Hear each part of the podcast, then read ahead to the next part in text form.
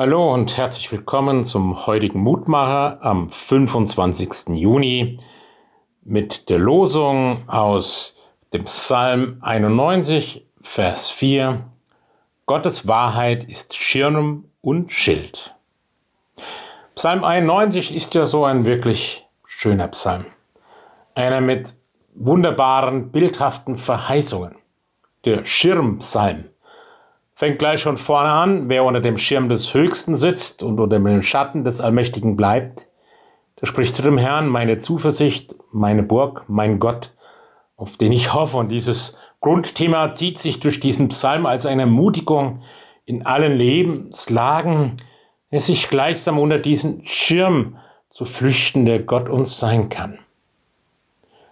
Wir kennen ja unterschiedliche Schirme, ja. Also ich kenne meinen Lieblingsschirm, nämlich den, den ich ständig irgendwo liegen lasse, wenn ich irgendwo unterwegs bin. Im Zug oder in einer Gaststätte oder sonst wo.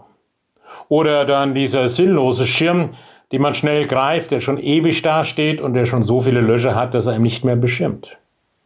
Dann gibt's so kleine wunderbare Pappschirmchen, die man in einen Kuchen steckt oder auf so eine Getränkeschale oder was auch immer aus Papier, aus Pappe, schön anzusehen, aber nicht großartig zu irgendetwas nütze. Gottes Schirm, Gott als Schirm, das steht eben für Gott selber. Ein Schirm, der letztendlich nicht vergleichbar ist mit all unseren menschlichen Schirmen, der aber dafür steht, dass er mich beschützt, dass er mir immer wieder Zuversicht wirkt. Und unser Psalmvers heute, seine Wahrheit ist Schirm und Schild. Was ist Gottes Wahrheit? Gottes Wahrheit ist das, was er uns in seinem Wort zeigt. Und wenn wir uns immer wieder mit seinem Wort, mit den Versen der Bibel beschäftigen, uns von ihnen bewegen, prägen und bestimmen lassen, dann werden wir eben in der Praxis unseres Lebens, Glaubens, unserer Entscheidungen erfahren, wie Gott sich als Schirm, als Schild auswirkt. Und genau das ist die Verheißung auch für uns heute. Und so bitte ich dich, himmlischer Vater, Lass mich das Tag für Tag neu ergreifen, dass du mein Schirm und Schild bist.